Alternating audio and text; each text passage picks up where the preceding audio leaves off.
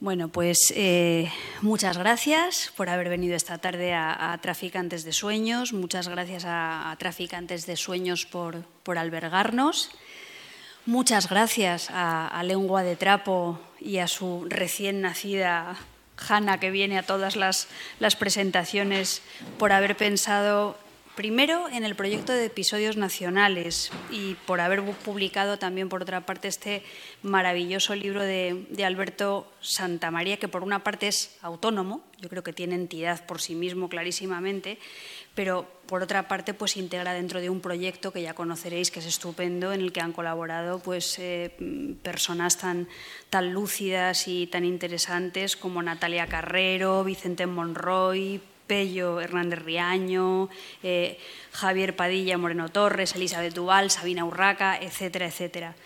Y, desde luego muchísimas gracias a Alberto por haber pensado en mí para presentar Barrio Venecia. Yo voy a leer un texto de introducción muy corto, y muy sentimental, como debe ser en las presentaciones, yo creo. Y luego, pues, pues lo que voy a hacer es acribillarle a preguntas eh, para, que él se, para que él se explique y para que él nos cuente eh, muchas, muchas, muchas cosas que hay que, hablar sobre este, libro, eh, sobre este libro. Yo creo que la primera vez que vi a Alberto Santamaría fue en la Facultad de Bellas Artes de Salamanca, lo cual no sería raro, dado que él lleva trabajando allí una temporadita. Él me había invitado a conversar con sus alumnos sobre no tan, incendiario y yo estaba muy, muy intimidada porque, aunque a veces no lo parezca, a mí las filósofas y los profesores de estética y eso que se llaman los y las gafapasta, en general y dicho con todo el cariño, me imponen mucho respeto muchísimo, me, estremecen, me dan un poco de miedo. Pero lo que me encontré en Salamanca fue un profesor en las antípodas de mis estereotipos del género de terror. Y fui muy feliz esa, tarde y recuperé mi fe en la juventud, viendo a los alumnos y a las alumnas de Alberto y las preguntas que, me hacían. ¿no? Eh, yo tengo una fe intermitente en la juventud. Hay veces que confío mucho en la juventud y hay otras veces que tengo unas visiones apocalípticas que procuro borrar con aguarrás eh, lo, antes que, puedo. ¿no? Tengo, creo, más fe en la juventud que, que en mi propia generación. Pero eso es un asunto que tiene que ver con la supervivencia y la cuota de esperanza que estamos obligadas a construirnos cada día. Los poemarios y los libros de ensayo de Alberto siempre me han parecido piezas únicas para pensar la realidad a través de la literatura y el arte y posiblemente la literatura y el arte a través de la realidad. Sin embargo, el libro que hoy vamos a presentar eh, es un libro completamente excéntrico y extraño que saca al propio Alberto de, sus casillas y desde mi punto de vista lo coloca en, en otra dimensión. Es un libro que no es que emocione, sino que conmociona conmociona eh, profundamente. Y a mí, por lo menos, eh, me ha dinamitado algunos de los prejuicios en torno a eso que se llama literatura obrera. Quizá lo haya hecho porque Alberto nace en una familia obrera y sabe muy bien y siente muy bien cada palabra que escribe. Cuando acabé de leer el texto le puse un WhatsApp como soy, yo como soy una escritora autobiográfica lo casco todo. Entonces yo cuento los WhatsApps y todas estas cosas. Eh, entonces le puse a Alberto un WhatsApp, que es algo muy propio de este tiempo en el que vivimos, y le dije, querido Alberto, tu libro no puede gustarme más de lo que me gusta. Es bellísimo, es puro óxido y es verdad. Gracias. Mm, entonces, mm, le dije más cosas, le dije, me has dejado muy triste y muy impresionada, creo que eres un poeta mayúsculo. Es verdad que me había dejado muy triste y muy impresionada. Y luego, claro, como yo también hago mis pinitos poéticos, también le escribí, tienes rota la esclerótica de ver y de no ver. Esto me lo tenía yo que permitir. Entonces, lo que yo quiero compartir aquí esta tarde es que aquí no se trata de venderle a nadie, a nadie la moto. yo creo que en Barrio Venecia hay tristeza, hay poesía, hay verdad, hay una forma muy disidente y muy, muy como muy diría, muy eh, educativa no es la palabra, pero una manera muy eh, iluminadora de entender la belleza. Y yo quería hablaros desde ese punto de partida y para ello empiezo a preguntarle a Alberto, lo primero de todo, ¿quieres saludar a alguien o decir algo? todo el mundo. ¿Eh? Entonces, bueno, pues entonces vamos a meternos ya de cabeza en el barro de Barrio Venecia o en la tripa del ferry a Plymouth que limpiaba, que limpiaba tu madre. Hemos hablado de los episodios nacionales, ¿no? Entonces, dentro de estos episodios nacionales, tu libro plantea la cuestión del fin de la industria. Sabina Urraca, por ejemplo, habló en torno al 11M, Javier Padilla sobre la Andalucía contracultural. Tú, cuando empezaste a escribir Barrio Venecia, ¿Tuviste en cuenta que formabas parte de un proyecto colectivo o lo perdiste completamente de, vista? Bueno, eh, buenas tardes. Muchas gracias por. ¿Te, había dicho antes? sí, pero que queda, bueno. Era para probar el micro. Eh, muchas gracias, Marta, la verdad, que por tus palabras y, por tu cariño y por tu lectura de, mi libro que me, me, gusta mucho y sabes que te admiro y, para mí es, bueno, que digas esas cosas eh, me encanta. Eh, Sí, eh, sí y no. Es decir, yo cuando recibo la propuesta de realizar un, libro para la colección de episodios nacionales, engarza, ¿no? cuando hablo con, Manuel y tal, engarza con algo que yo ya tenía en mente. Lo que sucede es que se produce una especie como de clic o cambio. ¿vale? Yo voy a, y dado que es la primera presentación de la novela, voy a confesar también que yo no quería escribir esta novela. Mi idea era algo mucho más pedante. Mi idea era hacer una, copia o un plagio del libro de Richard Hogarth sobre los usos del alfabetismo. Richard Hogarth cogía el libro, mm, mezclaba su biografía obrera y hacía teoría, sociológica, filosófica. Entonces mi idea era hacer una especie de entre crónica y teoría, de tratado sobre las transformaciones de la clase obrera en España en los años 90 eh, partiendo de mi experiencia. ¿no? Era una cosa así como muy...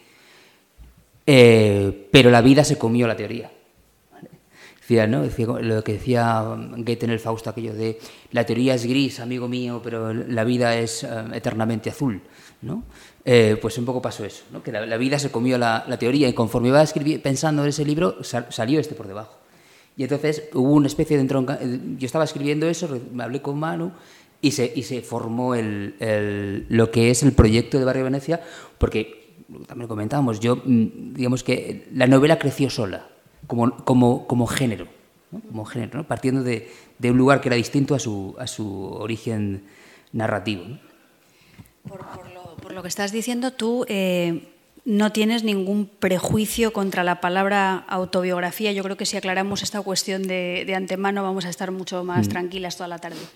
No, no tengo ningún problema con la autobiografía, en absoluto.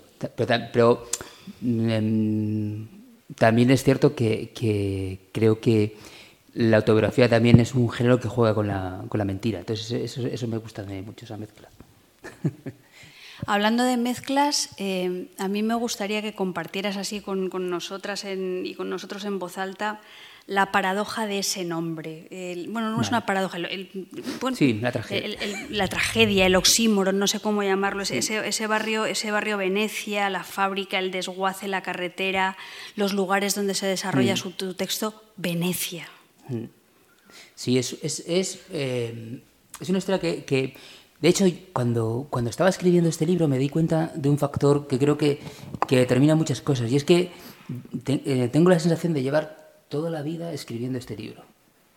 Porque desde que empecé a escribir poemas hasta ahora, eh, poemas y ensayos, siempre han aparecido en los ensayos y en los poemas continuamente eh, de fondo los desguaces, la un libro que se llama Yo Chatarra, el, barrio, siempre, siempre, y digamos que hasta ahora no ha cogido todo un orden ¿no? y una y una estructura lógica. Y tiene que ver, el título de Barrio Venecia eh, tiene que ver con algo muy concreto, y es que, eh, y, yo de esto me enteré, muy, me enteré, tardíamente, ¿no? El, el, el, barrio está en una zona periférica de la ciudad de Santander. Es que es muy curioso porque Santander tiene una imagen siempre, tenemos, y es lógico, y es verdad, que es una ciudad muy burguesa, muy, muy, muy conservadora. Que lo es, o sea, eso no es, no quita, pero sí creo que eso a veces ha comido o ha dejado de lado el hecho de la, la, fuerza o los espacios de la clase trabajadora en esa ciudad, ¿no? Es decir, dado que es una ciudad conservadora en su núcleo central, es, es muy conservadora y muy burguesa porque tiene esas afueras. Hay una especie de contraste necesario para que surja esa estructura burguesa, ¿no? Y este barrio estaba en las afueras, ¿no? Es el perímetro ya a la salida de la ciudad de Santander, la parte más, más occidental. Y eh, el barrio, la gente del barrio, em, eh, las fiestas del barrio, eh, la asociación de vecinos del barrio, se llamaba siempre Barrio Venecia. Pero yo muy tardíamente, aunque oficialmente el barrio se llamaba Candina, porque es el nombre de la fábrica que se, que ahí, em, eh, la gente llamaba Barrio Venecia. Y muy tardíamente yo me enteré de la, historia, aunque se, se, vivió desde dentro. ¿no? Es decir, el barrio Venecia se llamaba así porque después de la guerra civil, em, la gente más pobre de la ciudad Pensad que Santander en el año 41 se quema, la ciudad se quema en 1941.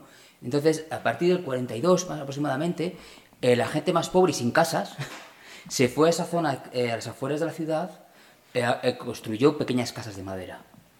Em, esas casas de madera se construyen en parte sobre marisma y en parte sobre terreno ganado al mar. La forma que se hacía hace 100 años de ganar al mar era echar mierda al mar para, ganar terreno al mar. Es decir, está entre marisma y terreno al mar. Entonces, ¿qué sucedía? Que cuando, todos los días, pero cuando las mareas eran muy fuertes y subía la marea, eh, las casas quedaban anegadas. Y sobre todo el barrio quedaba entero eh, convertido en una laguna. Entonces, ¿qué sucedía? Que la gente, para ir de casa en casa, se pequeñas embarcaciones y de ahí surgió el nombre de Barrio Venecia si fijaos un poco el carácter trágico, la ironía, la ironía trágica o el humor trágico de alguien que viene de la guerra civil, de que se quema su ciudad, se montan las casas de madera y bueno, de lo malo malo por lo menos tenemos un sitio donde estar, aunque sea lleno de... Claro, eh, eh, ese, ese marisma que subía, ese, ese océano Cantábrico que estaba ahí, el mar Cantábrico estaba ahí, lo que sucedía también teníamos pues, una cantidad de nombre de insectos, de enfermedades, que estaban vinculadas también a todo eso. ¿no? Yo esa parte la no la conocí porque eso termina en el año 62-63 cuando se inaugura la fábrica. La fábrica lo que hace es llenar el terreno de más hormigón y construye una fábrica y construye unas casas, que es donde yo me transcurre un poco la, la historia de Barbenecia. Pero ¿qué sucede? Que hay unas zonas periféricas del propio barrio que se quedan con árboles y demás, que, y que cuando subía la marea, pues claro, el barrio se, se, se sigue inundando. A día de hoy, en 2023, hay zonas del barrio y cuando sube la marea se sigue inundando. Es decir, porque eso es el mar. De todas maneras, es lo que tú dices, es como, es como vivir sobre una, una ironía trágica, es como, es como crecer encima de una burla casi, o sea, es como si es una cosa... A mí, a Gente que nunca, nunca iría a Venecia, ¿no? No, no, no claro. ¿no? Pero, pero... De hecho, mi madre siempre está con la cosa de ir a Venecia. Pues, pues no ha ido todavía. debería ir a Venecia. Sí, sí.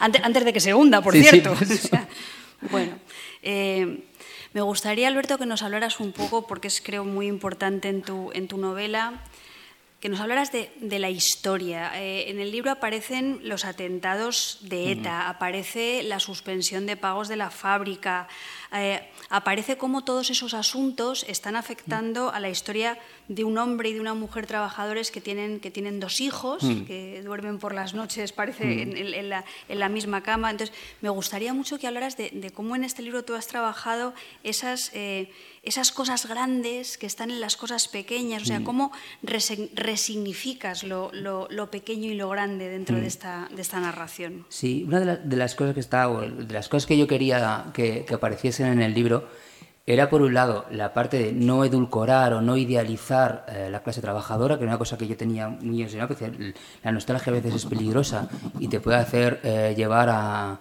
edulcorar y convertir lo que es trágico en alguna especie de memoria positiva cuando no, lo es.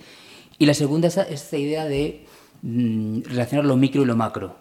¿no? Y como un relato pequeño también es un relato grande y que no es solo una vivencia personal, sino que es una vivencia también compartida, ¿no?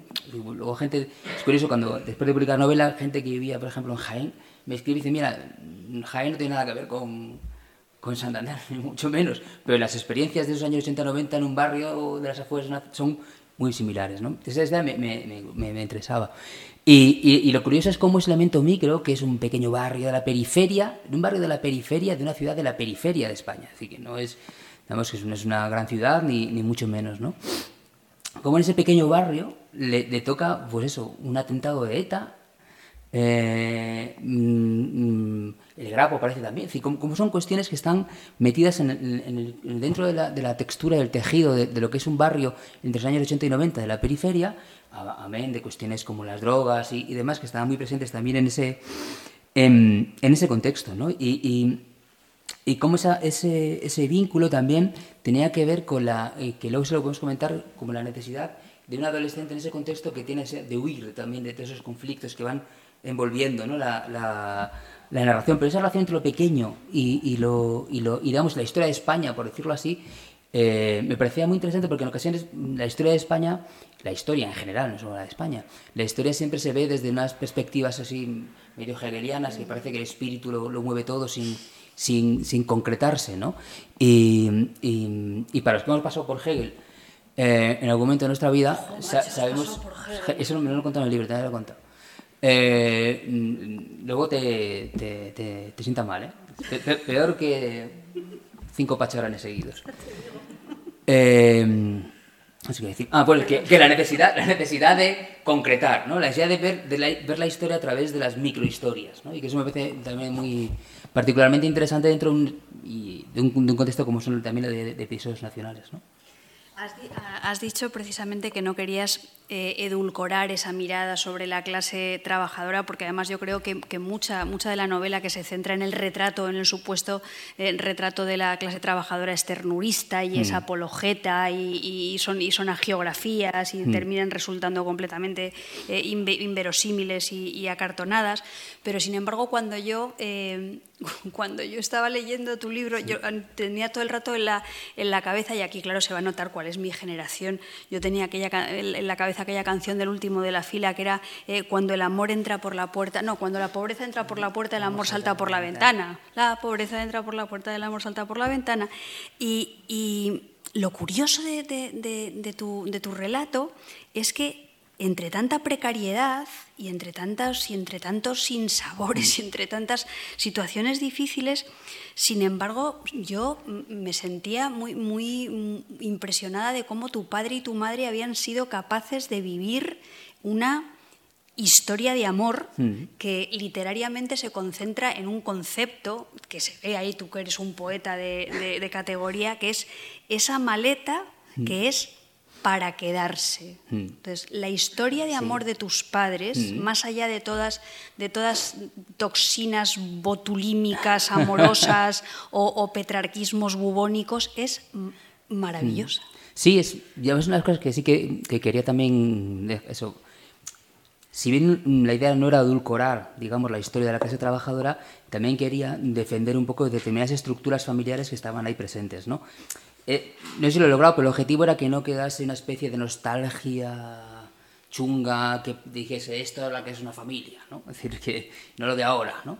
No quería que, quedase en eso y al mismo tiempo quería eh, narrar esta, esta, historia, ¿no? Lo que cuenta Marta es que en mi casa había una... Entonces vivíamos en, un piso, el piso de la, la, historia es muy curiosa porque el piso, el piso era de la fábrica y, y era y había sido el piso del dueño de la fábrica. Y entonces el resto de casas eran, casas de 44 metros cuadrados, ¿vale? El resto de casas tenían eh, un baño muy chiquitín, eh, dos habitaciones chiquitinas y el salón, no había más. Pero la mía era eh, la, casa del hijo, había sido la casa del hijo del dueño, que era un chungo importante, que acabó en la cárcel, no sé si se graduó en la cárcel, por narcotráfico. este hombre había remodelado la casa para convertirla en un picadero y entonces la, zona más grande del piso era el baño. Tiene una bañera enorme. Era la habitación más grande de toda la casa, el baño. Era, era fascinante porque en verano era guay, porque jugábamos, era una especie de piscina. Venían mis primos y nos bañábamos ahí en la, en la, en la bañera, porque era una bañera enorme. Y luego, claro, había una habitación pequeña y el salón. Entonces mi hermano y yo dormíamos en el salón en una cama que se, que se bajaba. Y, y, era, bueno, pues era un poco ese contexto ¿no? de, de, la casa. Y lo que contaban de la, maleta es que había una maleta muy grande que estaba ahí cuando, cuando mis padres discutían, se enfadaban. Entonces mi padre cogía la maleta de lo alto y se iba con la maleta. Pero claro, esa maleta no tenía ningún confusión porque nunca, nunca viajamos. Yo nunca fui con mis padres de vacaciones ni tuvimos nunca en ningún lado. Esa maleta tenía una función estacional. Es decir, ahí estaba cuando era invierno, pues la ropa de verano. Y cuando era y cuando era el verano la ropa de invierno. Entonces mi padre se claro, cogía la maleta y se iba. Y claro, empezaban a descojonarse porque claro, ¿dónde vas con una maleta en verano con la ropa de invierno y invierno? Y entonces todo se arreglaba. Era una maleta para, para, quedarse, para, quedarse porque no había salida. O sea, no había ninguna salida, ¿no? Y era una especie de, de espacio curioso, ¿no? Esa maleta. A mí me, a mí me impresiona mucho, no, sé por qué me impresiona, porque conociendo a Alberto no me tengo por qué impresionar, pero claro, el trabajo, el trabajo con los detalles y el mm. trabajo con el lenguaje en el libro, a, mí que me dedico a, este, me, dedico a este oficio, me parecen extraordinarios, ¿no? Por ejemplo, hay, hay un momento en el que tu madre descansa fumando un ducados mientras los hijos dormís hay una capacidad para visualizar a esa mujer que estira las piernas por fin después de todo el día, los niños en la cama, se fuma un cigarro. Escribes también, mi madre ha convertido el rotor de un freno de disco en una maceta de la que brota asustado un pequeño geranio. Con estos detalles o sea, de, cómo la madre reconvierte una cosa de la que brota la vida, cómo la madre eh, descansa. Yo, como, os decía, yo, veo a tu madre, pero también eh, veo una manera mm, distinta de entender la, belleza más allá de, la grandilocuencia. Hmm y, más allá de lo que entendemos convencionalmente por belleza. Y yo no sé si eso tú eh, era algo que te formulabas en la cabeza, que tenías presente en la cabeza mientras estabas escribiendo, era algo racional para ti o es algo que te ha salido así de natural. porque eres así no, iba, no, iba surgiendo conforme las, las imágenes. Tiene, tiene, también que ver, bueno, hay un trabajo, claro, de, de, de, esa parte de escritura, ¿no? pero tiene que ver también con determinadas imágenes, porque una de las... De las eh, hay varios ejes ¿no? que van hilando incluso el punto de partida del libro. Antes contó lo de Richard Hogarth, que quedaba como muy pedante, así como para dármelas también de tal. Eh, y hay otro punto de partida del libro, y es el día que me doy cuenta que soy mayor que mi padre. ¿no? Ese momento un poco cursi, quiero decirlo, pero fue un, shock, ¿no? Es decir, soy mayor que mi padre, ¿no? ese momento, ¿no? De, de, partir. Y eso... Pero para eso hay que hacer un, un, destripamiento de novela, es decir, spoiler. Ya. No, no, yo... Vale, ya, la cago. Vale. Eh, vale. No, no, no, no las cagado, no, importa, ¿a quién le importa? No, porque, porque, no, porque eso tiene que ver también con el, el hecho de que eh, parte de la estructura de la novela y el rotor tiene que ver también con que un trabajo, un poco de, trabajo que hice, que tiene que, que, que, estructura varias cosas, es varias conversaciones con mi madre en el proceso de construir el libro y em, las imágenes, las fotos si, habéis leído la novela o si la vais a leer, os fijaréis que la estructura no es, no es cronológica, no es eh, lineal, ¿no? Y tiene también que ver con el hecho de que, mm, eh, pues hablando, viendo fotos con mi madre y demás, me he dado cuenta, me pareció muy curioso que las fotos estaban completamente, tanto en el álbum como fuera, mm, desordenadas, ¿no? Y, en el libro hay muchas referencias a, es 1987, es 1984. Pues si os fijáis, antiguamente, no sé si ahora también, detrás de las fotos se ponía la, en 1987. me gustaba. entonces, la estructura tiene que ver con, con, con, ese, con, ese, juego de las, de las imágenes. ¿no? Y el tema de la, de la belleza tiene que ver con, esos pequeños detalles también de las imágenes, esos pequeños detalles que me sorprendían cuando volví a ver las imágenes, cuando las recordaba.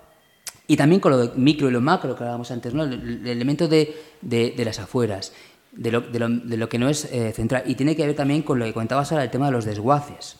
El tema del desguace era es una historia para mí muy, muy emotiva y muy particular, ¿no? La, la, la idea de que, el, digamos, la forma que tenía, hay otros que les da por ir a la ópera, o les da, que, me parece perfecto, o les da por ir a, jugar, a hacer deporte, o lo que sea. A mi padre lo que le gustaba los sábados era irse a, recoger, a recorrer desguaces, ¿no?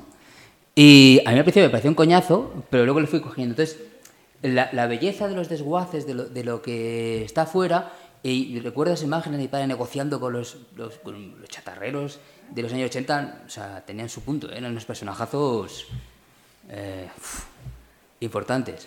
Eh, y esas imágenes se mezclaban, ¿no? Con, con y en el, cuando estaba trabajando el lenguaje mm, me gustaba también traer toda esa semántica del desguace, que me parece que tiene una belleza especial, que en ocasiones queda de lado, pero me parece que tiene una, una, una belleza muy, particular y muy interesante que se junta con otro elemento que era en ese momento mi pasión por la ciencia ficción. yo aprendí mucho de escribir porque eh, los libros que robaba en el Prica, eh, eran fundamentalmente libros de ciencia ficción, que es lo que más había en el PICA en ese momento. Luego hablaremos eso de, esa mezcla de la, de la, ciencia ficción con el obrerismo y otras, y otras cosas, pero a mí algo que me interesa mucho es que tú, tú escribes y, me interesa mucho en este caso egoístamente porque me siento identificada. Eh, tú dices que llegaste al comunismo por estética y subrayas el, poder transformador de la, de la, música frente a una supuesta claridad del, del, discurso. Y también dices una cosa preciosa, y es que la poesía es esa cosa extraña que le hacemos a las palabras para que dejen de ser lo que son. Y yo eso lo veo en todo, en todo, en todo el libro y, se me arruga el corazón de felicidad. no, pues te agradezco porque el tema del lenguaje para mí es muy, muy, muy, muy, pero muy importante. Y en todo lo que he escrito, pero en esta novela creo que particularmente me interesaba, por eso escribí una historia um, con el tema del obrero, el obrerismo, la historia de la clase obrera y demás, pero que no perdiera el punto de la importancia del lenguaje, porque yo creo que para mí el, primer compromiso del, artista o del escritor es con la imaginación entonces, y con el lenguaje. Entonces, para mí era muy importante el uso del lenguaje, los usos de la, de la palabra dada y la relación entre la palabra y la música que es un poco lo que, lo que está muy presente en todo el, libro. Lo del comunismo es muy curioso, porque eh, se narra, no sé si lo spoiler o no, pero... No, no, no te preocupes. Que yo, contaba, contaba, antes que, claro, yo es, es, mi primera novela, entonces no, sé cómo se presenta una novela. Entonces no, sabía, no sabía yo, no sabía yo cómo se hacía esto. En el libro narro, por ejemplo, el momento mi primera relación con la, parte política. Mis padres eran eh, de clase trabajadora en la fábrica y estaban más, estaban, bueno, sobre todo mi, padre estaba más, más politizado. Em, y yo entro a militar en las juventudes comunistas muy, pues, con 14, 15, no, más 15 años tendría. Y lo pasé fatal porque ahora lo veo con distintos ojos, ¿no? Pero lo pasé fatal porque me reñían. y entonces, en una de esas, en una de esas cuento en el, libro que con un colega cabreados eh, estaban celebrando allí en la sede de algo del Partido Comunista y robamos un par de botellas de vino y nos fuimos corriendo y robé también un ejemplar del Manifiesto Comunista. la, eh, editorial, la editorial Ayuso, edición de 79. Y Robesa, que todavía la tengo, que no la he devuelto. Ahora, con la putada con el libro es que ahora. Se van a enterar. No, claro, se van a enterar. Ahora cuando vaya a Santander me van a. Eh, devolver por lo menos el vino, el libro no. Eh, y cuento la historia de que yo, la primera relación con el, con el manifiesto comunista fue musical. ¿No? Es decir, a mí lo que me fascinaba, no entendía nada de lo que ponía. O sea, con 15 años, ¿qué coño vas a entender? No entendía nada pero me fascinaban cómo sonaban aquellas palabras, los espíritus subterráneos que llegan, o sea, la forma que tenía que escribir. Y aquello me, me, me dejaba, eh, me dejaba, me dejaba fascinado, como si fuera, lo veía como si fueran poemas y canciones, ¿no? Y, y ahí también lo de, la, lo de Damas Alonso, por ejemplo, ¿no? Es decir, no sé si lo, lo cuento. Luego llegaremos a tus hurtos. Y vale, vale. Y, y y me parecía fascinante eso, cómo sonaban las palabras. Y ese elemento de sonido de las palabras ha estado presente tanto en, tanto en la poesía y, quería que estuviera aquí presente, porque el tema de la música es uno de los temas también, es otro de los factores de huida. ¿no? El desguace para mi padre era una, especie de huida del barrio, y para mí la música, la literatura, fueron especies, porque había, había, el barrio era un sitio muy peculiar, porque el barrio era un sitio, tiene lo bueno que tiene un barrio de aquella época, que era un barrio en el que había una sensación de comunidad, pero que estaba era como un pequeño pueblo, que está completamente separado. Entonces, estábamos todo el puñetero día por ahí, y sin, vigilancia de ningún padre, pero vigilados por todo el mundo, ¿no? Por el barrio, por el barrio en sentido hegeliano, ¿vale? Es como ente que nos, que nos, que nos, que nos cuidaba, ¿no? Em, y ese, y ese él, tenía este, este, este factor de bonito, si quieres, pero al mismo tiempo era, era un sitio terrible, o sea, de precariedad, de de problemas, de... Pues quería que, que, en la novela estuviera presente ese, choque entre idealizar el barrio y lo que realmente suponía estar dentro de esas estructuras tan problemáticas. Yo, yo, me, yo me paso la vida reivindicando el valor de mm, cómo suenan las palabras en los mm. textos y para ti que vienes del mundo de la, de la poesía en gran medida, eso es más fácil de comprender, mm. pero para las personas que escribimos novela a veces te miran como si fueras marciana e inmediatamente se acuerdan de Marseille, la prosa sonajero, y le dices, no, no es eso, es otra cosa, es lo que añade semánticamente el sonido, el ruido, el, traqueteo a lo, a lo mm. que estás contando, con lo cual me ha encantado eh, verlo reflejado en tu libro. Has hablado de ese choque entre la, entre la idealización de un barrio y al mismo tiempo la necesidad de, escapar mm. eh, de, las garras voraces de esa, de esa precariedad. ¿no?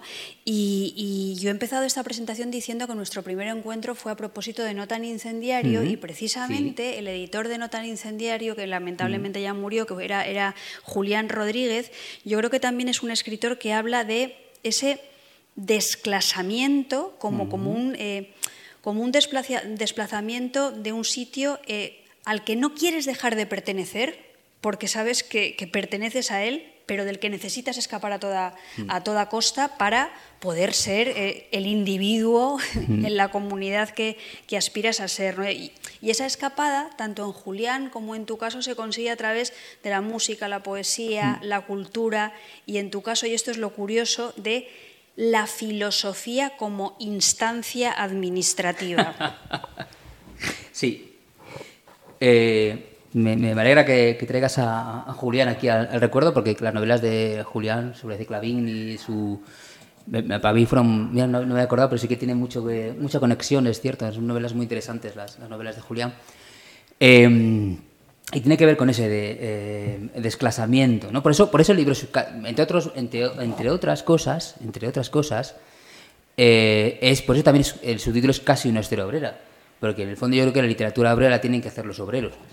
Lo mío no es literatura obrera en su estricto, porque yo, digamos, digamos, tengo ese vínculo, pero no, digamos, estoy completamente desclasado en ese sentido. Ese, vínculo está ahí, pero.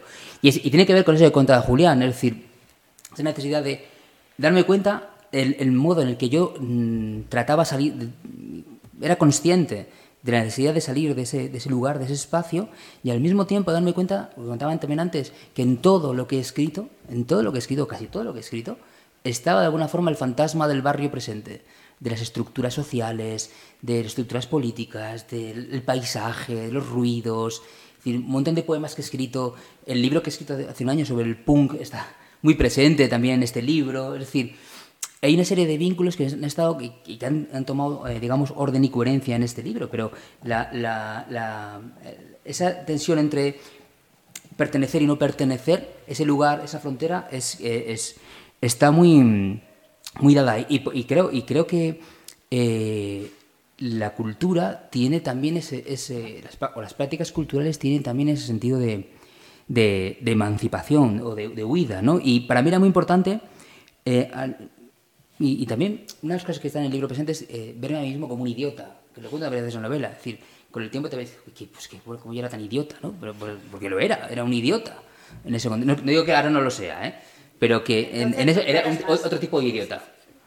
Y, y, por ejemplo, en relación con, con, el trabajo de mi padre, tal, había una serie de, vínculos extraños, ¿no? Porque, quiero decir, eh, hay un momento en, en, un capítulo muy breve del libro que digo algo así como. Eh, recuerda que siempre hay alguien que sabe más que tú en el barrio. ¿no? Siempre hay alguien que sabe.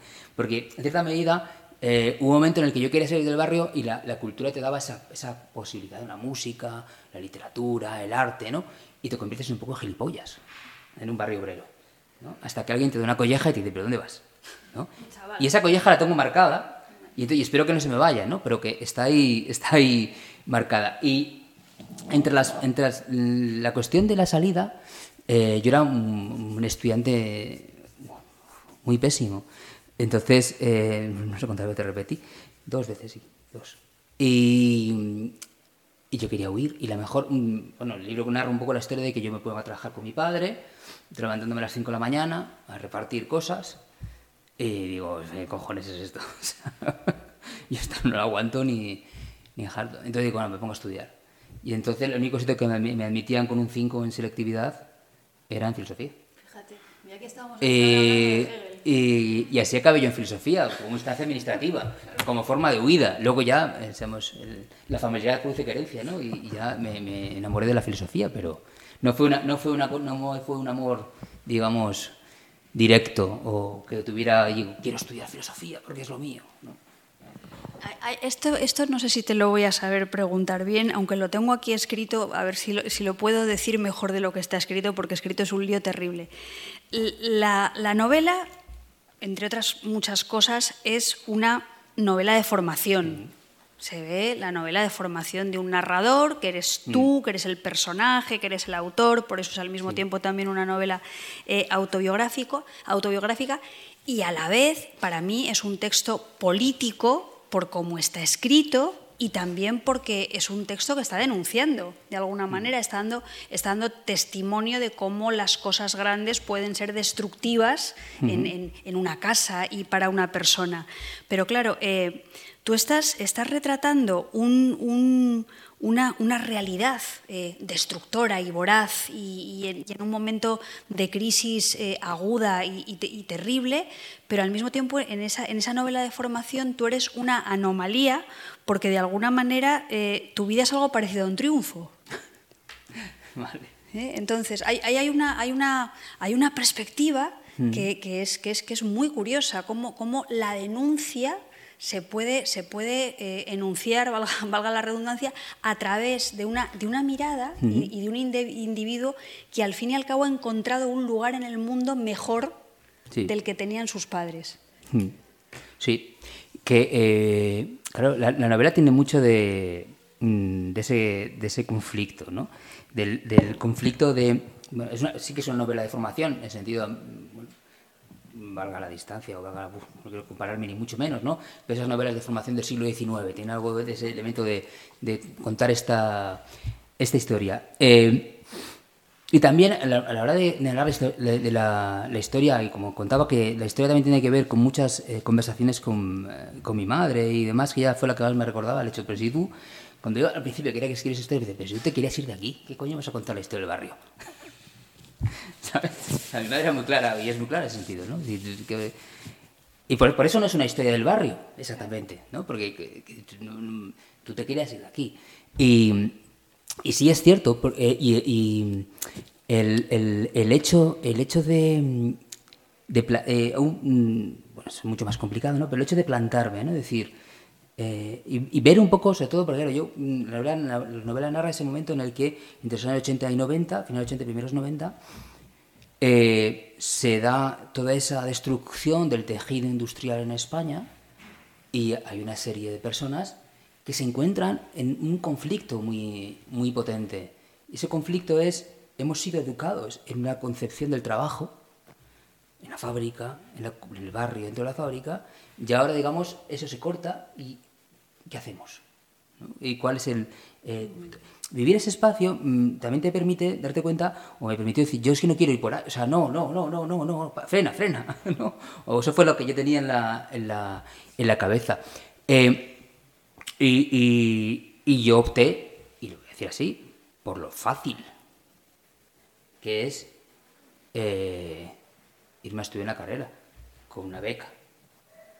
Es decir, lo, lo, lo difícil es la gente que se quedó allí y se puso a currar y trabajaba. Es decir, cuando te dicen, no, no eh, este cogió la opción fácil, se puso a trabajar. ¿no? Lo, lo ha contado muy bien César, no duele más de una vez, ¿no? Es decir, no, no, esa, es como, esa no es la opción fácil. esa, es, esa, es, esa, es, la complicada, la fácil es a estudiar, ¿no? Pero bueno, es decir, yo eh, opté por este, por este... Y hay un momento en la novela en el que trato de contar ese conflicto entre los dos mundos y es el, el momento en que mi padre empieza a trabajar en la pizzería. ¿no? Es decir, eh, hay un momento en la novela que es... eh, y cuando la estaba leyendo mi madre se, se, se, escojonaba con eso, porque no se acordaba y se lo recordaba y esa, ese momento en el que eh, hay un momento en el que eh, muchas fábricas de España, mucha la industria, sucedía lo siguiente, sucedía que había suspensión de pagos, pero tenían que ir a trabajar los obreros. ¿Vale? Es decir, es, tenían que ir porque tenían que ir. si no ibas, de hecho, te podían despedir, aunque no, era una situación de desprotección del trabajador enorme. Entonces, claro, pero no cobraba. Entonces, mi padre trabajaba por la fábrica y luego por las tardes, noches, eh, se puso a trabajar, no sé cómo ni por qué, eh, en una de las primeras pizzerías de Santander, en el 90, 90 algo. Y, era, y recuerdo, la imagen cuenta esto que aparece mi padre con una camiseta, es que lo recuerdo obviamente, que era una porción de pizza con un sombrero mexicano. Y aparece en casa y, mi- y, claro, y mi padre, y yo sigo tal, ¿y qué, qué ha pasado? Pues que mi padre, claro, era un trabajador fabril que de repente se ve en un, mundo que es una pizzería y no entendía ninguno, ninguno de los códigos de un trabajador de fábrica, ninguno de los códigos de la nueva economía que venía en los 90, ¿no? Y claro, mi padre dice, pues me ha tomado por culo al- al gerente o lo que fuera allí, se, se fue para casa cabreado con la camisa puesta y llegó a casa, ¿no? Y, y esa historia me parece muy, muy interesante de cómo se conectan esos dos, es- ver esos dos universos y como alguien está ahí en medio, ¿no? Y como yo lo veía como algo medio, como ese, ese conflicto y yo la necesidad de un poco de huir de esa, de ese- de esa situación, ¿no? Es- es- en realidad las presentaciones son muchas veces un comentario de texto, Explícame, sí, un yo... comentario de tu propio texto. Vale. Y en este caso lo que yo quiero que tú hagas es eh, que comentes una cita de tu propio texto. Yo te leo lo que tú has escrito Vale, y, tú, y, tú, y tú comentas. Tú dices, dentro de unos años lo veré de otro modo. Está, está reflexionando sobre la literatura obrera. Dice, dentro de unos años lo veré de otro modo, pero es 1993 y está muy lejos de mi interés eso que se llama literatura obrera. En realidad y con sinceridad, dentro de unos años tampoco lo veré de otro modo. Convertir el obrerismo en un ismo desinstala todo su potencial. La literatura es una pieza de carga esencial, es una bomba lapa. Prefiero la ciencia ficción o la filosofía antes que un catálogo de buenismos y catálogos mistificados y mal digeridos. Pero también puede que sea todo lo contrario, no lo sé. Ahí queda eso y toma yala. Comenta. No lo sé, no lo sé. pero- Esa, esa sí que es la salida fácil, ¿eh? No, sí que de, de hecho, mira, el, el- el no lo sé, el, no lo sé, el no lo entiendo, el tal, es una cosa que aparece muy recurrentemente en la novela. Esa, esa sensación de que no entiendo, por ejemplo, cuando leo a Damas Alonso, cuando es una sensación que está muy presente, la incomprensión como un elemento importante del, del propio texto. Eh, eso tiene que ver con, con, digamos, un- una de las cosas que tiene la novela es que se van introduciendo muchas voces distintas del presente y del pasado, ¿no? en, diálogo en- entre sí, en, la propia estructura de la, novela. Eh, y es algo que, me di cuenta, y tiene que ver un poco con lo que comentaba antes, la necesidad de no idealizar a la clase trabajadora, y cuando, él, cuando eh, hay una especie de, necesidad en mucha parte de la literatura obrera, no solo narrativa, sino también en filosofía o en teoría social, de convertir al novelista en héroe. Oh, perdón, novelista, al, al trabajador en héroe, ¿no? La- como que la clase obrera, obrera es, necesariamente tiene que ser heroica, ¿no? Tienen que ser héroes que...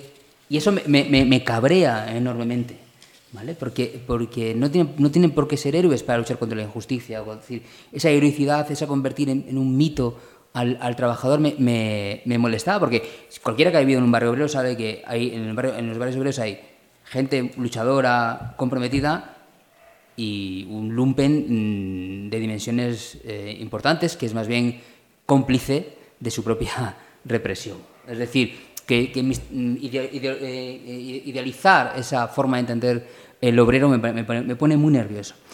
Y sobre todo, hay otro elemento que para mí es muy importante y es que a mí lo que me gusta es la ciencia ficción. Y lo que me gustaba y lo que me sigue gustando. Es no, no evolucionan mucho en ese sentido. Y, yo me he dado cuenta que en las novelas de ciencia ficción había una serie de dilemas políticos, sociales, eh, que, a día de hoy lo sigo viendo que son fascinantes y son dilemas y problemas políticos y sociales que abarcan mm, desde la ecología hasta el, mm, hasta el compromiso político más eh, mundano. ¿no? Y, para mí la ciencia ficción, y sobre todo fueron dos autores, que luego que son eh, Brian Aldiss y John Brunner, aunque luego también será J.G. Ballard, pero sobre todo estos dos, que me enseñaron a, a- a- a- entender mi barrio, fíjate, eh, estéticamente. Es decir, cuando yo leía las descripciones eh, de determinados lugares abandonados en la ciencia ficción, me parecía fascinante poder, eh, un chaval de 17 años leyendo esas novelas, me parecía fascinante conectarlo con, con la, con la- la estética de un barrio en el que van creciendo las- la, la- la- la mala hierba entre el cemento. Me parecía muy, muy sintomático esa relación entre la ciencia ficción y las políticas de ciencia ficción y las políticas de un barrio, más que eh, la, la propia narrativa que trata de convertir en héroes a los trabajadores.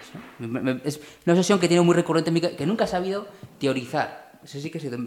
Y, y, y, en la novela esta lo he podido introducir, pero que es una cuestión que creo que, que, que exigiría mucho más eh, desarrollo, ¿no? Ahí tenemos tú y otro punto de, conexión, porque yo acabo de escribir una novela cyberpunk. Ah, pues mira. Eh, entonces, y, yo estoy absolutamente de acuerdo con lo que dices de, todas estas cosas. Respecto al mito del, del trabajador, eh, yo creo que eso, que en el centro del cuestionamiento de toda la épica obrerista que, subyace a, Barrio Venecia, la figura fundamental es la de tu padre.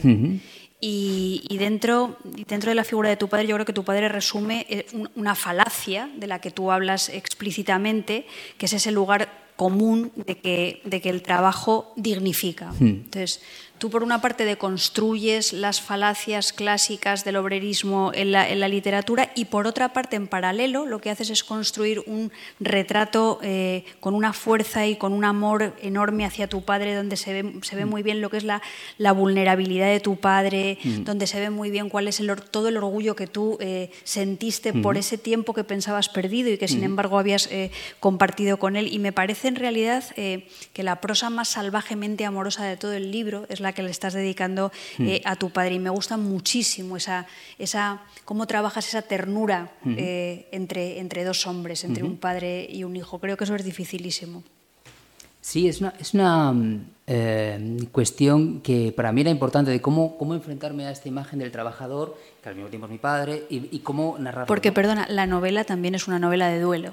Entre las muchas novelas que es Barrio Venecia, aparte de una novela de formación, aparte de una novela política, aparte de una novela de denuncia, aparte de una novela poética, también es una novela de duelo y una mm. novela histórica. O sea que todas en una, ¿eh? pero muy, muy, muy bien, muy bien solapadas. Mm, y además que antes no lo comentaba, pero sí, el tema de la denuncia política estaba ahí presente ¿no? en, todo, en todo este desarrollo.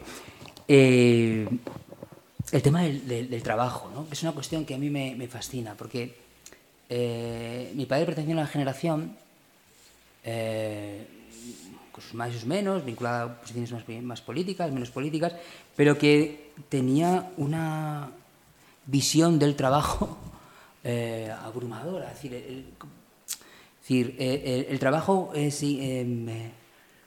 componía o implicaba toda la vida cotidiana. abrazaba, además viviendo en un barrio que la casa estaba, el edificio del barrio donde yo vivía era el mismo cemento que la fábrica, era una especie de extensión de, la fábrica. Es decir, la fábrica estaba metida en la propia casa y el trabajo era una especie de, vínculo constante y continuado. ¿no? Y, y es el trabajo, al fin y al cabo, eh, una y eso, y eso me lleva a, un cuestionamiento de las formas de, cómo el trabajo eh, conquista también la, vida cotidiana fuera del trabajo. ¿no? Y una de las cosas que están presentes en el libro es que eh, combatir la idea de que el trabajo te hace libre e independiente. Bueno, no somos, libre, no, somos, no somos ni libres ni independientes porque trabajamos. ¿no? ¿Cómo, va a hacer el ¿Cómo el trabajo va a hacerte libre e independiente si lo que te hace no ser libre e independiente es que trabajas? Y hemos asumido esa, esa, paradoja como algo racional, ¿no? Y, y, en, el trabajo en el sentido mercantil del término, no en el trabajo en el sentido de, la vida cotidiana, pero, pero que me, me, interesaba también trasladar esa, esa y, en la novela termina un poco, no, hago spoiler, termina con esa crítica de, la noción del trabajo, esa forma de, en la que el trabajo abrasa eh, la vida y consume la vida, ¿no? Y incluso la forma de concebir el ocio se vincula al propio trabajo también. Eso me cabreaba mm, enormemente, ¿no? Y había una necesidad de, repensar esa, esa, visión del trabajo. Ahora bien, también lo hago desde una posición en la que yo salí de ahí. Es decir, que es fácil también decirlo, decir, comentarlo, ¿no? Pero bueno, esa tensión está inserta, ¿no? Esa, tensión inserta entre cómo relacionarnos con el mundo del trabajo.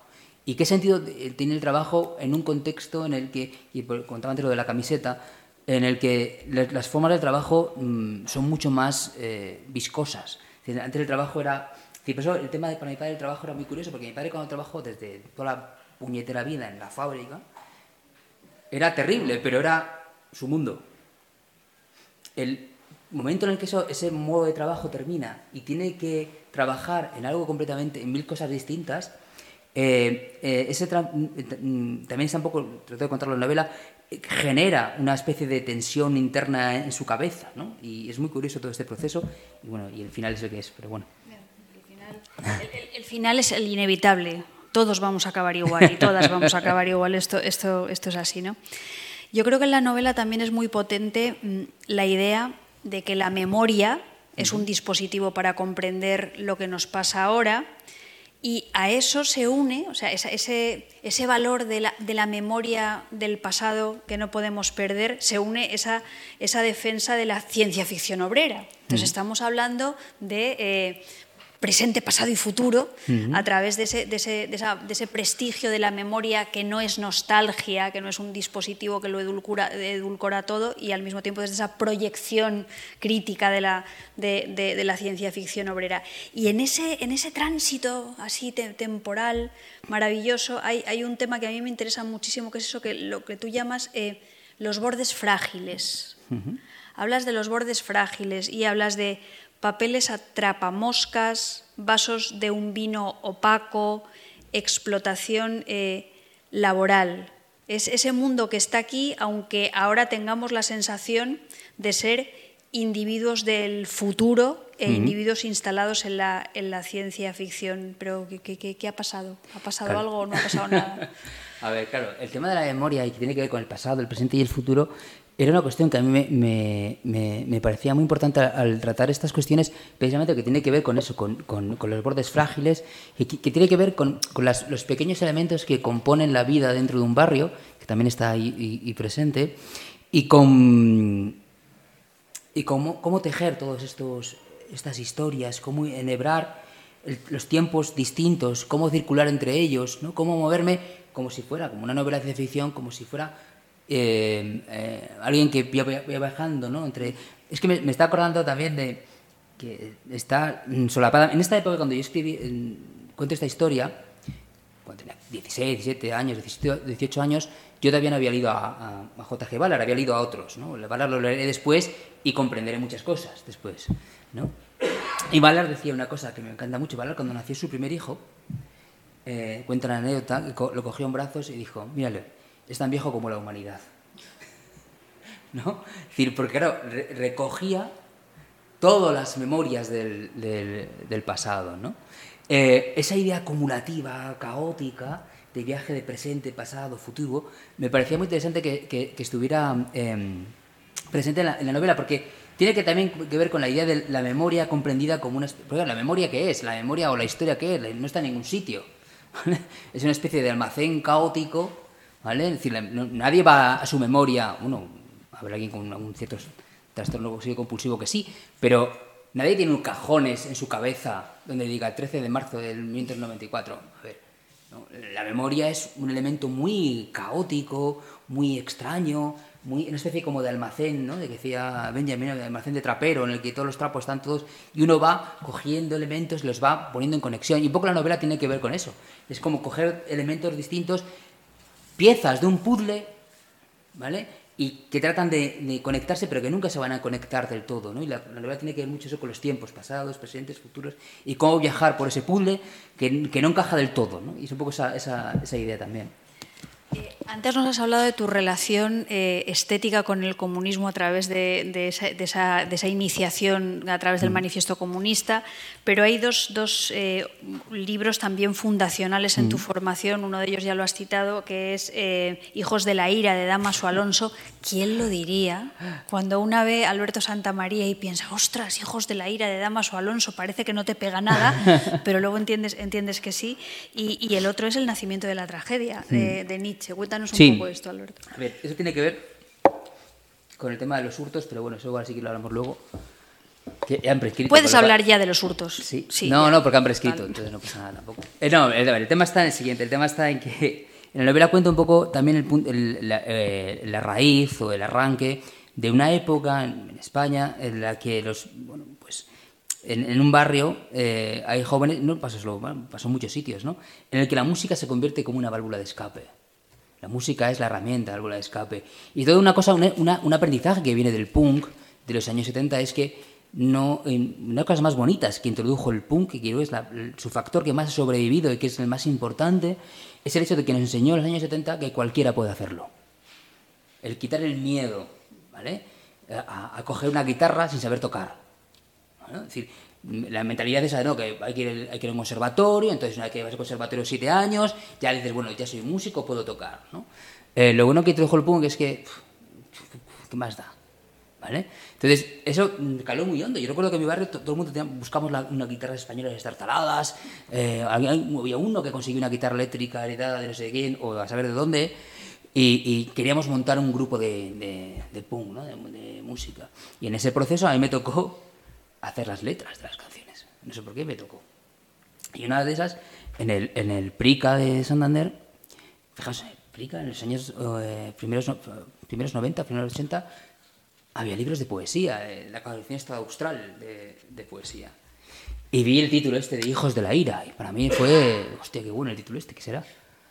Y lo cogí con la intención de, de, convertir, de convertirlo en, en letras de canciones punk. Claro, evidentemente cuando llegué con los colegas allí, digo, ¿qué cojones es esto? Pero a mí me fascinó el libro, ¿no? Eso del principio, ¿no? Madrid es una ciudad de más de un millón de cadáveres que se pudren. Es muy Así empieza Hijos de la Vida. Madrid es, además que me, me sé partes del libro de memoria. Madrid es una ciudad de más de un millón de cadáveres que se pudren. Insomnio se llama. Insomnio al principio. Eh, y claro, a mí el libro es fascinante. Y pasó eso, no, no entendí nada pero absolutamente nada. Si me dice, ¿de qué trata? Y a día tampoco es que me entero mucho. ¿Que, ¿De qué trata este? Ni idea, pero suena, o sea, cómo sonaban las palabras, cómo se engarzaban, de qué trataba, o sea, los cadáveres que se pudren, la mujer con el... es un libro maravilloso. Y entonces a mí ese libro me, hizo clic en la cabeza, me hizo auténtico clic en la cabeza. Eh, y ahí fue cuando yo empecé a escribir poemas. Es decir, dejé, eh, dejé yo las canciones, alguien las haría, eran canciones más pero yo seguí, o sea, el punto de partida tiene que ver con eso. Y luego, el, el, lo de Nietzsche es muy curioso porque una vez que yo decidí hacer filosofía, el, libro cuento que mis padres solo fueron una vez de vacaciones. Fue en el año 96, eh, que fueron a Mallorca.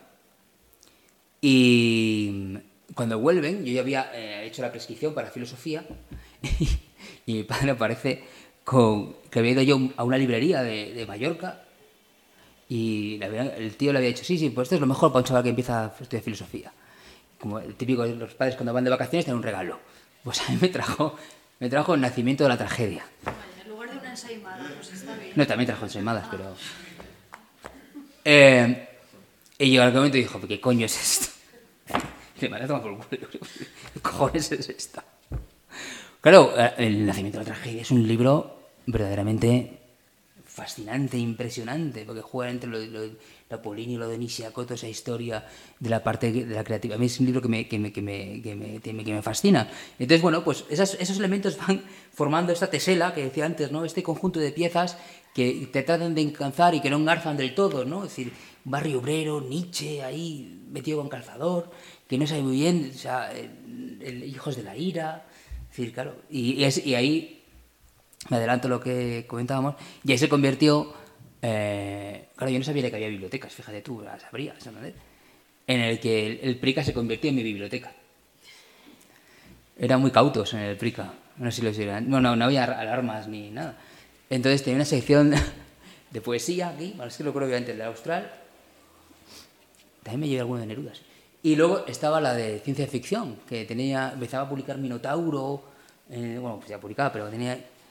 Y claro, yo ahí me hice una biblioteca que todavía los tengo, o sea, era aquí, y, y, ahí, y ahí leí yo a, a, John Brunner, que un libro que se llama Eclipse Total de John Brunner, que es uno de los clásicos de la historia de la ciencia ficción, que Eclipse Total es, es un libro olvidado, pero es un libro fascinante para, desde el punto de vista político es, una historia muy buena, no voy a contar la historia, pero es una historia fascinante en torno a la destrucción del planeta y a las decisiones políticas. Es un libro muy interesante. Y para mí fue muy, y, de hecho está muy presente en el, en el, en el libro.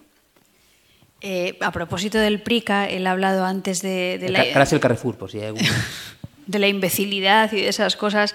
Eh, y es verdad que hay en momentos donde cuando, cuando estás hablando, vamos, divirtiéndote con tus amigos, que dices, pero vaya pandilla de, idiotas, ¿no?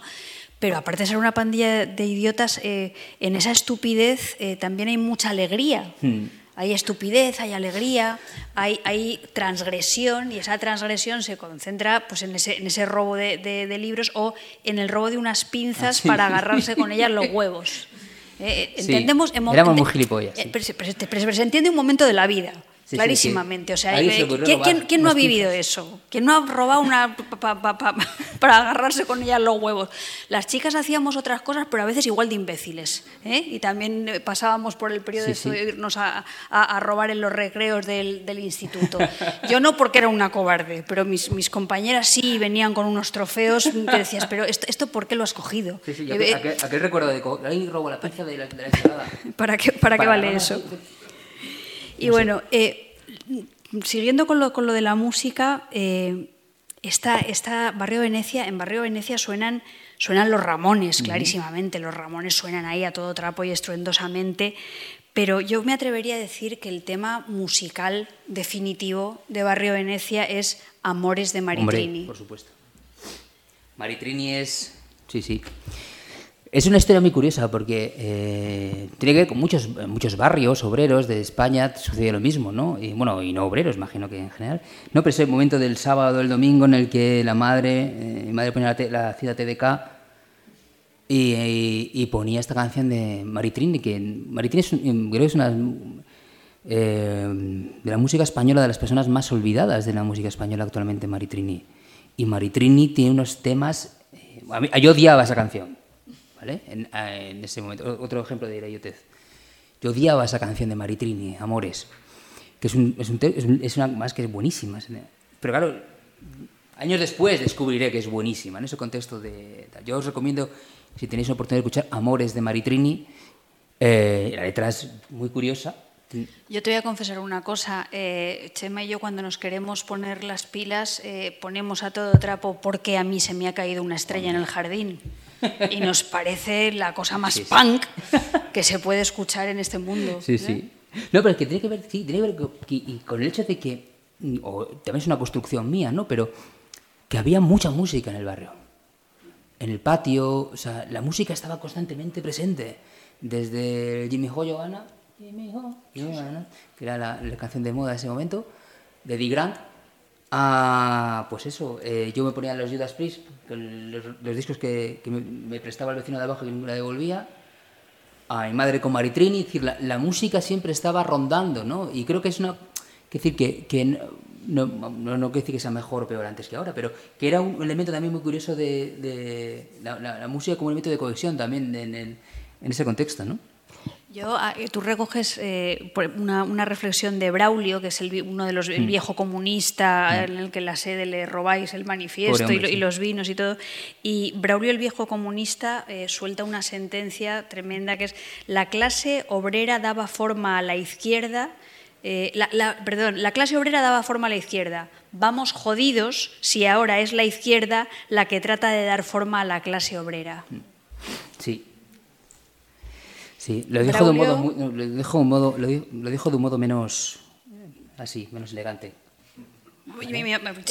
Estos hijos de puta. Pero la idea era esa. La idea era que. que era, a, mí, eso fue también uno de los momentos de shock, ¿no? Es decir, eh, ese momento en los 90, el momento de los 90 en el que estábamos luchando contra el tema de la mili obligatoria. Y en ese momento, una parte del comunismo en España que por razones brutalmente peregrinas, entre ellas que si hay que llegar a la revolución hay que saber manejar armas, por ejemplo, etcétera, etcétera, estaban a favor de la mili obligatoria. Y a mí aquello me, me, me, ¿no? me explotó la cabeza. Y este hombre era un señor muy mayor que había estado en el exilio, etcétera, etcétera, que era el único que apoyaba a los jóvenes. ¿no? Por eso me dio mucha pena cuando le robé. Bueno, pues eh, y, y, él que, apoyaba, digamos, a, Y este hombre tiene esta teoría, ¿no? Que es, muy, que es, una, vamos, es una teoría política. O sea, expresada, él la expresó de un modo muy eh, con tres vinos encima, modo comentario de, de bar. Pero que yo no sé si hay algún autor contemporáneo en la teoría política social que la estudie. Su día era esa, era hasta los 90, no, dijo la fecha concreta, en la clase obrera era el sostén de la izquierda. Era lo que empujaba a un movimiento de izquierda. Y ahora es la izquierda la que está como loca para definir lo que es la clase obrera, darle forma, darle sentido, eh, traerla para sí mismo. Esa es la teoría que tenía este hombre. Entonces, claro, él en las reuniones que había y tal se cabreaba porque, porque eso, con la mili, ¿no? Pues es cosa de obreros viriles ir a la mili. Y como no, entender, no entender los cambios, como la izquierda no entendía los cambios y las dinámicas transformadoras. De hecho, fue el PP el que aprobó el, fin de la mili obligatoria. Fue el Partido Popular aunque ya venía de atrás, pero fue Aznar el que firmó el final de la mili obligatoria. Es decir, para que veas un poco la, perspectiva de esos años 80-90 en el que eh, la izquierda estaba tan perdida en la construcción de su propio espacio político que, ha durado mucho tiempo y bueno, no sé si seguirá, pero vamos, lo que te contar, lo que este hombre contaba era esa, esa, esa, esa em, visión de una izquierda completamente perdida, que es la que estaba entre los 80 y los 90, ¿no? que lo que hemos vivido más o menos cerca o más tal, comprendemos los procesos que han llegado, han llegado los 90, esos, esos ¿no? Ese, y todo en este caso en la que mi familia, por ejemplo, era una familia socialista.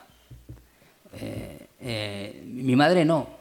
Mi madre era, digamos, socialista por inercia, pero más bien anguitista, ¿no? Pero, pero, pero vivieron esa, esa sensación de, de, pérdida de, encajes, ¿no? En ese contexto de desindustrialización, la izquierda o de otra forma, en ese contexto de desindustrialización, la izquierda no entendió el contexto histórico ni nacional ni global para desarrollar una posición política clara. O así como yo lo viví y lo entendí. Y este hombre, sin teorías políticas, sin haber leído a Hegel ni lo que fuera, entendió perfectamente y era una persona concreta, ¿no? o sea, una, persona aislada dentro de ese contexto.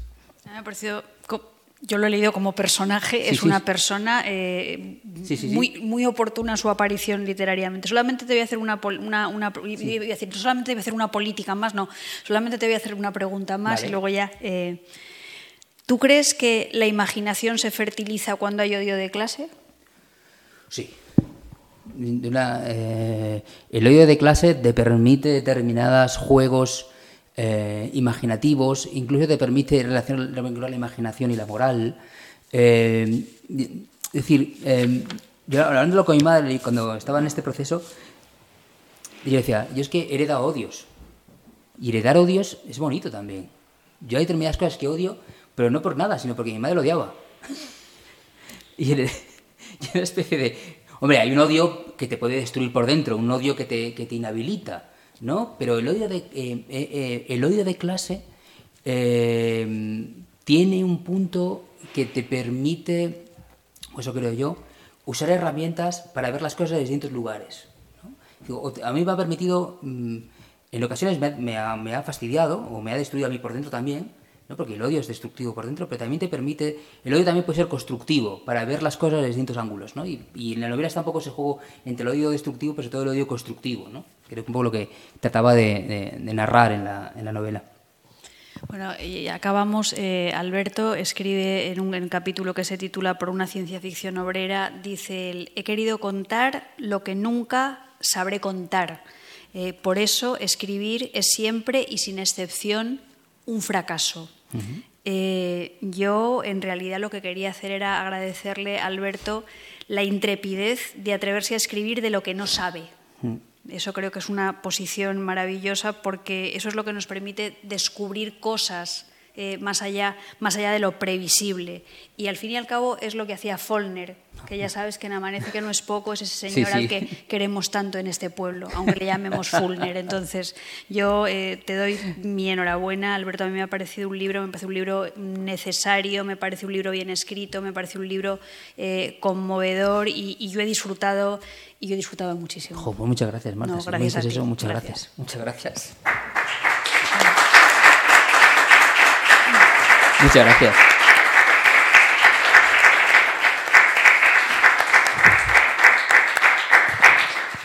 Y supongo que si alguien quiere preguntar algo a Alberto, pues es el momento de, que lo haga, de que lo haga ahora o que calle para siempre.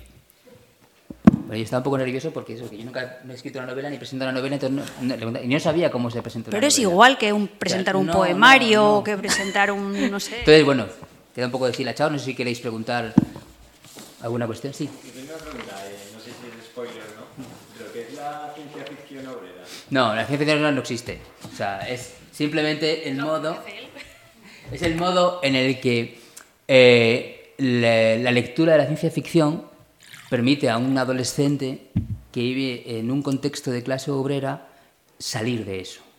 Y, al mismo tiempo no solo salir, sino volver con una mirada distinta. ¿no? Por ejemplo, hay un momento en el que eh, yo leo mucha ciencia ficción, casi quijotescamente, y entonces me imagino paseando por mi barrio en, las zonas más degradadas, imaginándome que aquello es un espacio de que han venido los extraterrestres a, a atacar algo. O sea, ese juego tiene que ver un poco con ese, con ese vínculo y sobre todo tiene que ver también con una cosa que leí, mucho después, ¿no? Es aquella historia que, que me gusta mucho, que cuenta un filósofo que es Jacques Rancière, que cuenta en La noche de los proletarios, que es... Eh, hay un momento en ese libro que es fascinante. Cuenta la historia de los poetas proletarios, ¿no? Poetas proletarios que trabajan 16 horas, 14 horas en un trabajo de mierda, y cuando salen de trabajar por las noches se dedican a escribir poemas y a publicarlos en pequeños periódicos. Esos poemas trataban de margaritas, de la mitología, de lo que fuera, ¿no? Y entonces llegaban los poetas politizados y les decían, pero ¿por qué escribes así? Escribe sobre lo, cabrón que es tu jefe. ¿Y ¿qué, sucedía? Que los poetas proletarios decían, no, no, pero es que cuando escribo poemas no soy trabajador. Me, me desidentifico del rol que me asigna el sistema. ¿no? Y a mí salvando todas las distancias del mundo, por supuesto. Yo no trabajaba en la fábrica ni nada.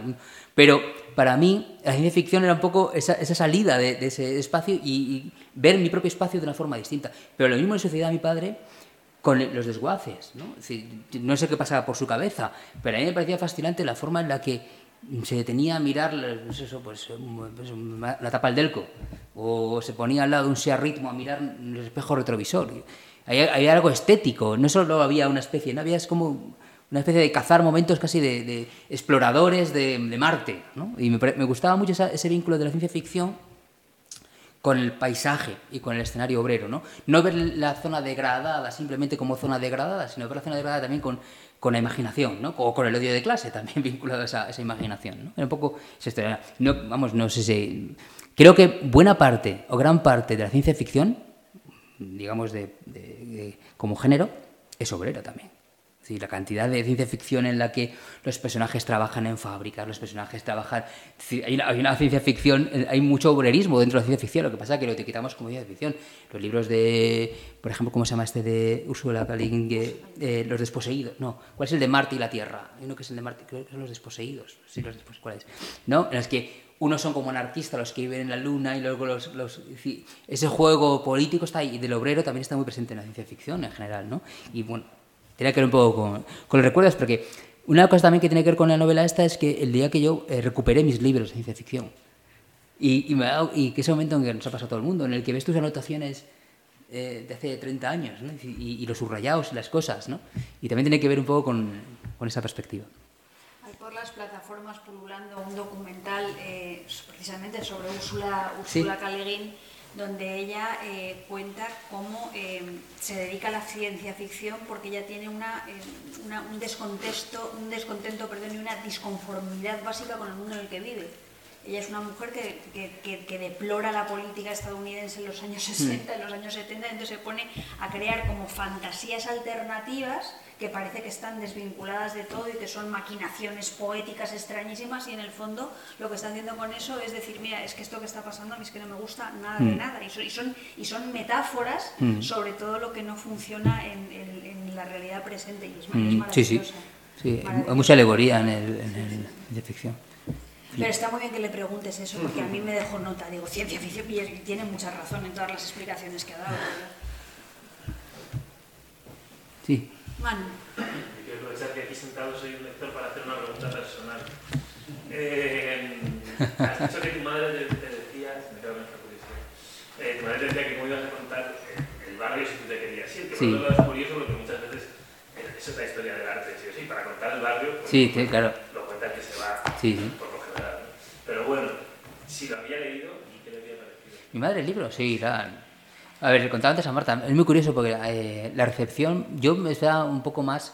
A ver, hay momentos en la novela en la que sí que es cierto que yo tenía cierto pudor, eh, porque claro, hablo de gente concreta y, y, casos concretos... eh, a ver, ¿cómo explico esto?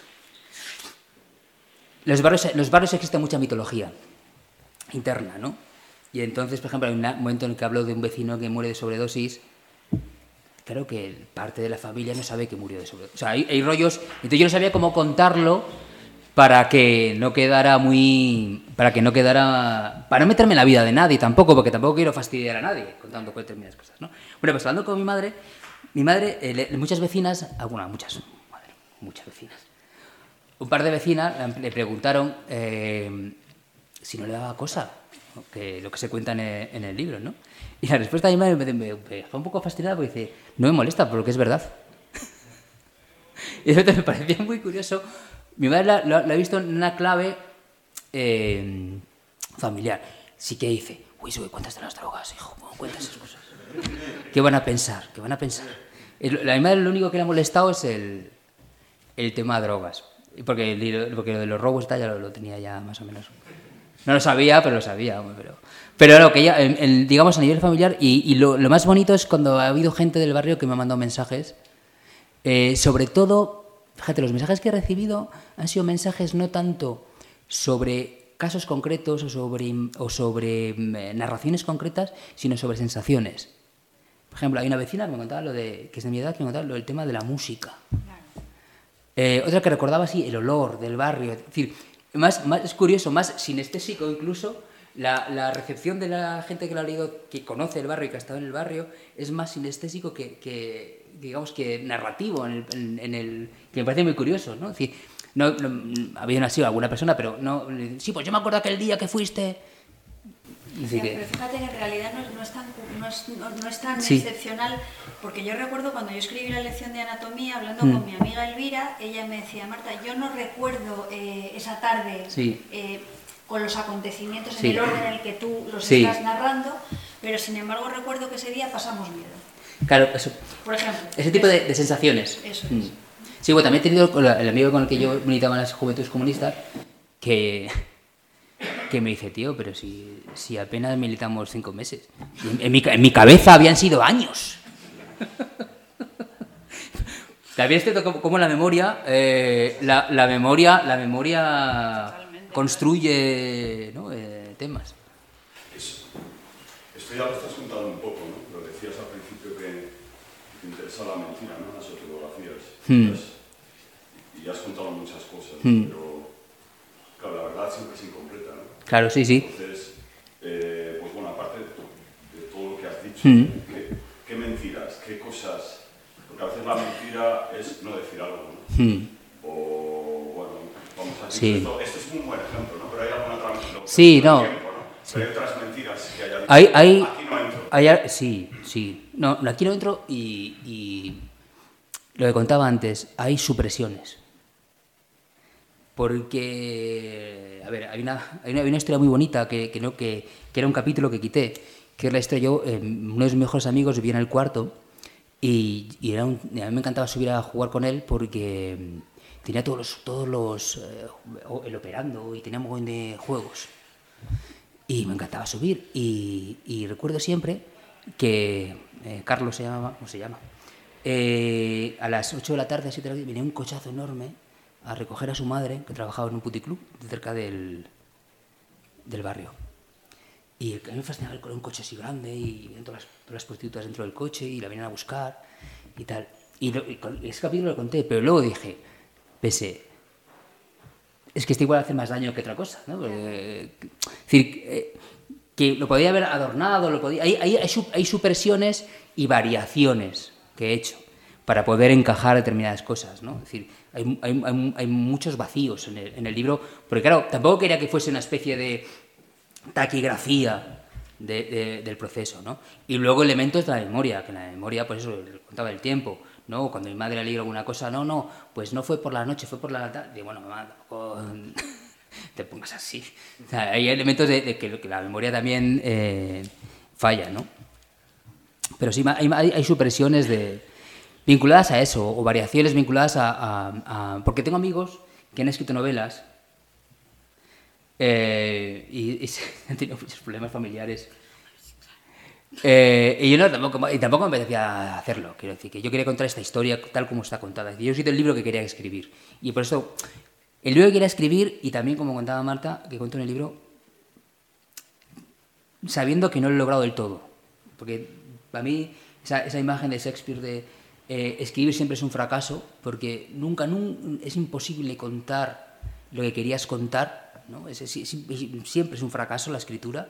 Pues yo, yo- yo me, me he tratado de aproximar todo lo que creía que era posible aproximarme a contar esta, esta historia, ¿no? Que no quería que fuera una historia autobiográfica en el sentido aislado, sino que, y, que, sino que fuera más bien, tendría un sentido de comunidad también, un sentido más, a- más de genera- incluso generacional, ¿no? De, de un momento, pues dentro de una colección además que se llama Episodios Nacionales. Sí. Yo me voy a permitir solo hacerte un comentario, aparte Sí. he disfrutado muchísimo la novela. Yo soy de Santander Mm. y yo te agradezco muchísimo este relato porque creo que si la gente no supiera que esto pasa en Santander, nadie diría que esto Mm. pasa en Santander. Porque creo que la gente aquí que no conozca Santander tiene, por lo que he dicho al principio, una imagen de Santander radicalmente diferente. Y para los que somos de Santander y vamos a la playa, pero no pasamos toda nuestra vida bañándonos en la playa, pues también para mí me ha agradecido mucho poder ver la realidad de mi ciudad desde un prisma que se parece más al mío, Mm. en que la gente parece que Claro. es vacaciones 365 días al año. No, Te te, no, te agradezco tu comentario porque tiene mucho que ver con eso en la historia. Eh, lo contaba al principio, que Santander sea tan burguesa y, y ha sido históricamente tan burguesa, lo ha sido precisamente porque han existido estos barrios. O sea, porque han existido estos barrios periféricos. Pensad que Santander es una ciudad que en unas últimas, en unas últimas eh, estadísticas tenía un 27 o 25% de personas en exclusión por pobreza que es una barbaridad. Gijón, que es parecido, Gijón tiene un 7, un 8. Es decir, San Andrés, botín, eh, la gente de pasta y luego un enorme círculo de, de- de clase obrera. Que pasa que no, esa gente cuando tú vas a... San Andrés está muy bien pensada como ciudad, si conoces la ciudad. Tú vas al centro y, y es todo... eh, y vas al centro y es todo señorial. Claro, ese, ese, ese choque es muy interesante y, y te agradezco eso, ¿no? Además, en mi caso, yo venía de Torlavega, que también, o sea, yo nací en Torlavega, nos trasladamos a Santander, es decir, son esos espacios de, de- de los márgenes de los márgenes, ¿no? Así que muchas gracias por el comentario. Sí. Eh, hablabais antes también del- de, estas, eh, de estos ensanchamientos de las historias obreras, del obrerismo acrítico y demás, eh, que, es- que se reflejaba también en, en- no solo en las novelas, sino en el cine. Me acuerdo que, que vino Marta Salamanca una vez, que yo soy de Salamanca, y hablaba con Isaac Rosa de, de esto y salió el tema con Ken Loach y demás Mm. y yo me, me preguntaba por cómo se traslada esto al ensayismo social y a un... porque pa- parece una cristalización, una filtración precisamente de todos esos elementos mm, de ficción eh, deliberado, una deliberada filtración de, de estos elementos que luego eh, parece como que se encarga de, de que una vez filtrados como crear el- una imagen del, del obrero real, ¿no? Mm. Porque al final parece como que es una ficción aún más eh, ficcionada que, que si le meten esa capa de ficción por encima. ¿no? Entonces, no sé si ves ese, ese panorama en el ensayismo social Claro. como más eh, ligado a la inmediatez a esto que comentas a veces de, de una falta de sensibilidad narrativa a la hora de hacer Sí. la realidad social. Claro, eh, vamos, hay una- es una cuestión muy interesante el tema de cómo eh, las cuestiones que lo contaba, por ejemplo, lo contaba de Braulio, ¿no? Ese, eh, eh, cómo descubrir esas pequeñas teorías sociales en, la- en la- en lo microcotidiano de los movimientos de izquierda o la vida cotidiana de un barrio obrero, ¿no? Me parece muy complicado. Yo te, como comentaba al principio, yo no quería escribir, yo, yo quería emular a Richard Hogarth. Ese era mi, mi objetivo. Yo quería utilizar mi experiencia del barrio para hacer una teoría mm, filosófica, teórica, social de la España de los 80 y los 90. Ese era mi objetivo. Mezclar, ¿no? Pero o no sé hacerlo, que es, que es fac- bastante factible, o he considerado, o me parecía más interesante, o, me ha atrapado, que creo que eh, la literatura tiene una capacidad de potencia para trasladar estos problemas de la teoría política, eh, ahora mismo, desde mi punto de vista, más interesante. Es decir, sí, creo que, mm, la novela tiene, o la, sí, la novela tiene, tiene la capacidad de, trasladar eh, determinados conflictos a la vida cotidiana mm, de un modo más potente que muchas... Eh, eso no quiere decir que la teoría social no, no, tenga nada que ver con esto, sino... Pero lo que tú dices es muy interesante, es decir, cómo poder... Cómo poder eh, eso que decía Braulio, ¿no? Es decir, antes la, clase obrera daba sentido a la izquierda, ahora la izquierda es la que está como borracha y como loca buscando dar sentido a la clase obrera. Eso me parece un temazo eh, de la teoría política fascinante.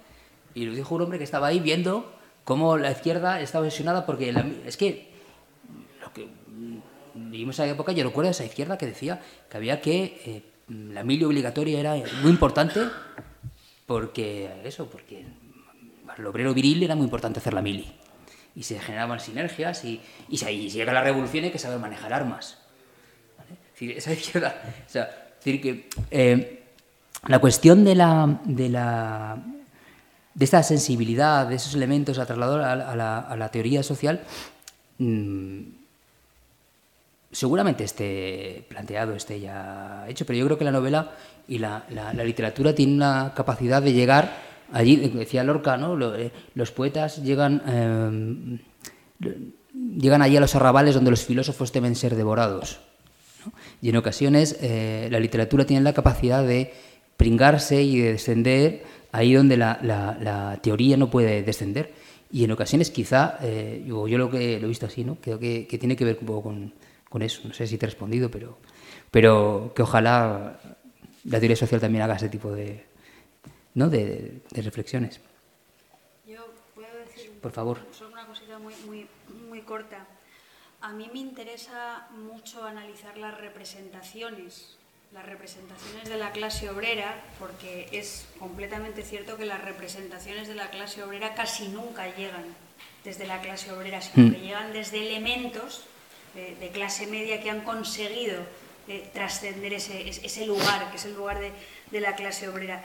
Me gustaría mucho saber eh, eh, eh, en qué tipo de representaciones se siente la clase obrera verdaderamente retratada. Mm. Porque mucho me temo que aquí también hay mucha mística y mucha, y mucha, y mucha idea rara. Yo creo que la clase obrera se siente retratada en Aida. Quizá. Ven la tele en Aida, que es una serie de, de Telecinco. Yo no sé si a la, clase obrera le gusta Ken Loach. Y tampoco sé si Ken Loach rueda para la clase obrera. Tampoco sé si es exactamente su interlocutor o si Ken Loach está filmando para otro tipo para otro tipo de receptores. Entonces lo que me parecería muy importante, como dice Alberto, es que verdaderamente la clase obrera pudiera tomar la palabra a través de este relato eh, mm. metafórico o este relato autobiográfico. En este sentido, en los antiguos eh, países socialistas había talleres de escritura en las fábricas. Aquí no hay talleres de escritura en las fábricas, como, como mm. qué, locura. Pero claro, eso también plantea un problema, porque cuando tú eh, montas un taller de escritura, estás transmitiendo ideología a través de la retórica a través de la enseñanza, del uso de la palabra, de las formas de usar la palabra, como, como, como, la palabra no es inofensiva, como la literatura no es inofensiva, como las formas no, no son inofensivas, de alguna manera tú vas a estar eh, proyectando una tradición y una ideología dominante a través de esas enseñanzas. O sea que eh, todas estas cosas hay que pensarlas para darnos cuenta de hasta qué punto es difícil difícil, tremendamente difícil, aunque comparto completamente con, Alberto esa, esa idea esperanzada de que quizá la literatura es un lugar para plantear esas dificultades y esos, y esos conflictos que puede complementar muy bien la reflexión teórica. E incluso puede ir más allá de la reflexión teórica. Y sí, yo creo además que tiene que ver también con una especie de crítica del, de cierto fetichismo de la autoría también ¿no? Porque una cosa que me, me fascina que está en la novela es eh, cómo en la fábrica se pasaban las novelas de vaqueros sin autor. Es decir, las tapas no se habían desaparecido. Esa, idea de también, ¿no? De, de, casi eran situacionistas sin saberlo, ¿no? De, de coger elementos de, la tradición del Far West, ¿no? Es decir, fíjate, el Far West, la ciencia ficción, esos elementos que estaban ahí presentes, ¿no? De cómo, cómo que aportaban a la sensibilidad de un, momento histórico, ¿no? Que, que, también es interesante. Pero claro, son, son niveles, quizá lo que estamos planteando son niveles, niveles completamente distintos, ¿no? Es decir, la, la, la vínculo de, la, de, digamos, de los más media o de los, las novelas, la, televisión, eh, la teoría social, son como elementos que pueden ser perfectamente eh, complementarios, es decir, que no, uno no, no, no tiene por qué solapar otro, ¿no? Y luego, por ejemplo, mi, mi abuelo, que era clase obrera, que era mecánico, y, le gustaba, y le gustaba la literatura y le gustaba el arte, pasaba un poco con lo que ha comentado antes Alberto. A mi, a mi abuelo no le interesaban eh, las historias de obreros. A mi abuelo le gustaba la zarzuela y le gustaban las historias románticas que cantaba la zarzuela y le gustaban los folletines. Y, y le parecía además que la cultura y el arte tenía que ser eso.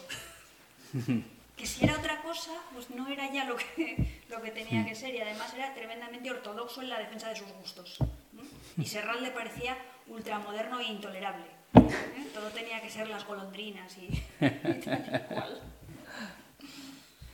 En fin. Bueno, que tenéis que leer el libro de Alberto, de Alberto es absolutamente inevitable. Muchas gracias. Okay.